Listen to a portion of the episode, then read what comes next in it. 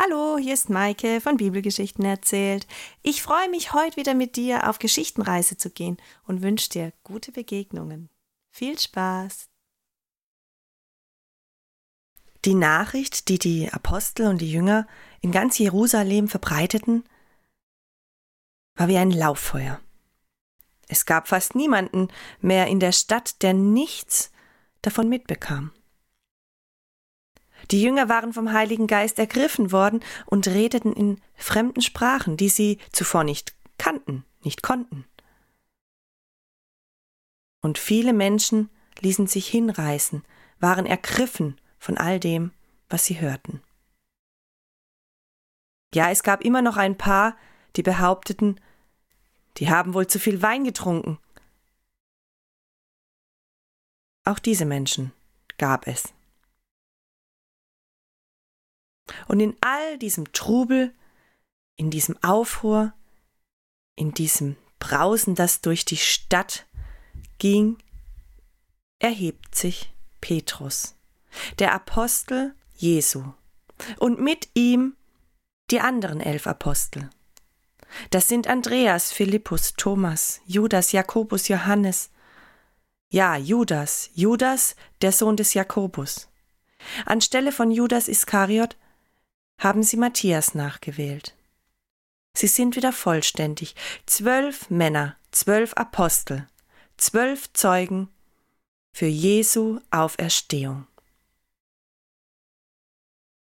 Ihr glaubt, wir sind betrunken, spricht Petrus. Hört mir zu, es ist früh am Morgen, neun Uhr. Nein, wir sind nicht betrunken. Es kommt nur zur Erfüllung, was der Prophet Joel damals vorausgesagt hat. Ihr wisst, Gott sagt, es wird geschehen. Und Gott sagt uns zu, eure Söhne und eure Töchter, sie werden göttliche Eingebungen haben, sie werden ergriffen sein vom Heiligen Geist, und die jungen Männer werden Visionen haben. Und die alten Männer Träume voller Bedeutung. Und all dies hat Gott vorausgesagt. Und alle Männer und Frauen, die Gott dienen wollen, all ihr, die Gott dienen wollt, ihr werdet mit dem Heiligen Geist getauft, und auch ihr werdet prophetisch reden. Ihr werdet sehen, spricht Petrus weiter, er redet sich richtig in Fahrt, seine Backen glühen. Die anderen Apostel stehen um ihn herum. Sie bekräftigen seine Worte, sie nicken. Ja, ja, so ist es. Amen. Ihr werdet sehen, viele Wunder werden geschehen auf der ganzen Welt. Und wenn ihr auf Gott vertraut, dann werdet ihr gerettet werden. Amen, Amen. Ja, was sagen Sie da? Was hat er gesagt? Wir werden gerettet, wenn wir auf Gott vertrauen? Aber wir sind doch schon gläubig. Wir gehen doch zum Tempel, wir glauben an Gott. Hör weiter zu, was Sie zu sagen haben. Sie reden auch von diesem Jesus, der gekreuzigt wurde. Ja, ihr müsst euch Gott anvertrauen. Jesus war da, er hat gewirkt, er hat Wunder getan, ihr habt sie gesehen, ihr habt davon gehört. Und ihr habt ihn verraten, ihn ausgeliefert. Er wurde getötet.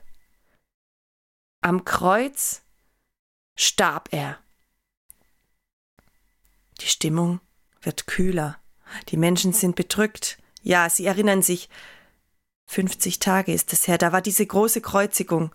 Alle haben sie gerufen, kreuzigt ihn. Ein mancher erwischt sich dabei. Oh, auch ich habe gerufen, kreuzigt ihn. War das falsch? Jesus starb. Die Apostel animieren Petrus weiterzusprechen. Ja, Jesus starb am Kreuz und ihr habt mitgerufen, wie viele andere, kreuzigt ihn. Doch das war Gottes Plan. Jesus musste sterben, damit er wieder auferstehen kann. Denn selbst David hatte bereits früher von Jesus gesprochen. David hat prophetisch geredet, dass Jesus kommen wird und auferstehen wird. Und wir, wir Apostel, wir sind die Zeugen Jesu. Wir sind vom Heiligen Geist ergriffen. Denn Jesus ist erhöht. Er sitzt zur Rechten Gottes. Und Gott gab Jesus den Heiligen Geist und Jesus gab ihn uns. Jesus, er ist unser Herr und Retter. Ja, Jesus, Jesus ist der Herr und Retter. Im Volk wird gerummelt und gemurmelt. Er ist der Retter Jesus, dieser Mann, den wir gekreuzigt haben? Soll es wirklich wahr sein? Ist er wirklich auferstanden? Diese Männer, sie reden so sicher von Jesus. Es kann nicht anders sein. Was sollen wir tun? Was sollen wir tun? Ja, sprich, Petrus, was sollen wir tun? Kehrt um. Lasst euch taufen. Lasst euch taufen auf den Namen Jesu Christi. Und mit seinem Tod hat er all eure Schuld auf sich genommen, all eure Sünden, all das, was ihr Böses getan habt und Böses tut und tun werdet. Er hat dafür bezahlt, wenn ihr ihm euer Leben hinlegt, wenn ihr sagt, Jesus sei mein Freund und Retter und Herr, dann werdet ihr getauft mit dem Heiligen Geist staunen. Fragende Blicke. Meint er das ernst? Quatsch. Ich glaube immer noch, er hat zu viel Wein getrunken. Nein, sei doch still, ich möchte weiterhören. Petrus redet noch lang zu den Menschen. Eindringlich wird er, viel Zeit vergeht. Er hat eine große Hörerschaft. Einige hängen ihm seit Beginn seiner Rede an den Worten. Sie sind erfüllt, ergriffen. Ihr Unglaube ist wie weggeblasen. In ihnen lodert ein Feuer, ein Feuer voll Liebe für Jesus. Andere sind noch etwas beklommen, sie sind sich unsicher, hören sich an, was gesagt wird. Manche gehen weg, sie wollen damit nichts zu tun haben. Es ist Schavut, sie feiern das Erntefest. Sie sehen nicht den Zusammenhang, das große Ganze, dass Jesus wahrlich der Sohn Gottes ist, wie David es damals gesagt hatte, wie Joel vorausgesagt hatte. Sie wollen es nicht sehen, sie sind blind. Doch Petrus spricht weiter.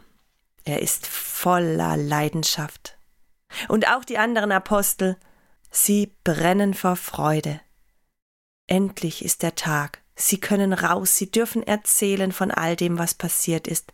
Und es ist keine Angst zu spüren, was passieren könnte. Wer ihnen etwas Böses will, sie sind vollen Mutes, ihre Angst ist weggeblasen. Die Rettung liegt in Jesu, sagt Petrus. Ja, ja, die Rettung liegt in Jesu. Ja, die Rettung liegt in Jesus. Noch an diesem Tag lassen sich über 3000 Menschen auf den Namen Jesu Christi taufen. Sie lassen sich durch ihre Taufe die Sünde, die sie begangen haben und begehen werden, wegwaschen. Sie sind Freunde Jesu. Sie werden getauft und ihnen ist der Heilige Geist sicher, der sie nun erfüllt und erfrischt und mit Liebe auffüllt. An den weiteren Tagen lassen sich immer mehr Menschen taufen. Die Gemeinde wächst und wächst und wächst.